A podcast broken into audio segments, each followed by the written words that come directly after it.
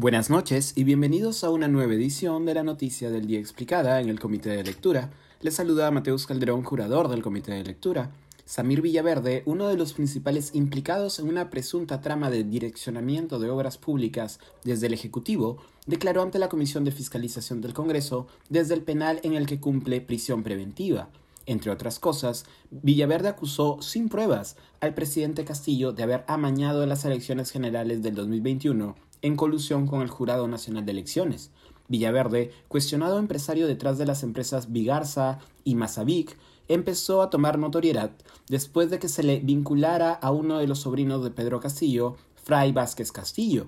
Durante el destape del llamado caso Zarratea, Vázquez Castillo fue captado por el dominical Cuarto Poder en una de las camionetas de propiedad de Mazavic, Días después, se sabría también que Bruno Pacheco, ex secretario de Palacio, había trabajado para Vigarza. Bruno Pacheco, Fray Vázquez Castillo, Samir Villaverde y otros personajes cercanos a Pedro Castillo han sido implicados por la asesora empresarial Carolín López, aspirante a colaboradora eficaz en un caso de lavado de activos, de formar parte de la trama que, desde el Ministerio de Transportes y Comunicaciones, direccionaba las licitaciones de obras públicas a empresas amigas del gobierno.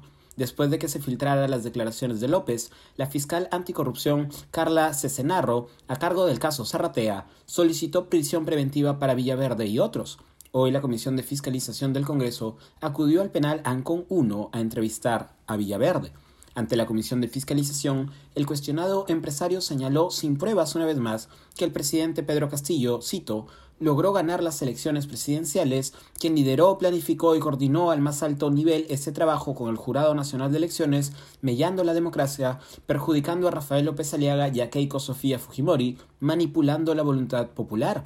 Según la versión del empresario, todavía no contrastada, cito una vez más, había un equipo técnico que sesionaba en un departamento de surco de su propiedad y también existía una comunicación directa entre este equipo técnico y el presidente del Jurado Nacional de Elecciones, Jorge Luis Salas Arenas.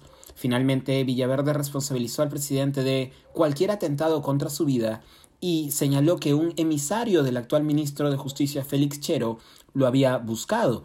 El legislador fujimorista Héctor Ventura, presidente de la Comisión de Fiscalización, señaló que la versión de Villaverde, cito, va a tener que ser materia de investigación del Ministerio Público. Nosotros estamos recopilando información necesaria.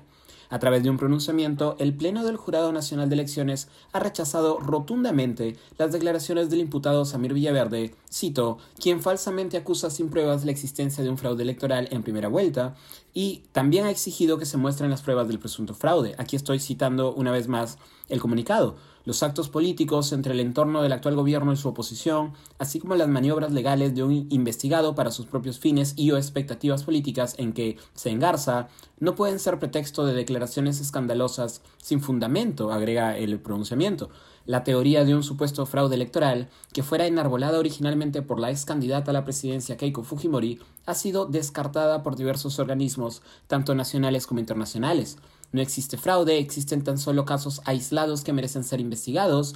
Fue lo que señaló en su momento la presidenta de la Asociación Civil Transparencia, Adriana Urrutia, mientras que en la Unión Europea ha considerado el proceso electoral en Perú como libre y democrático.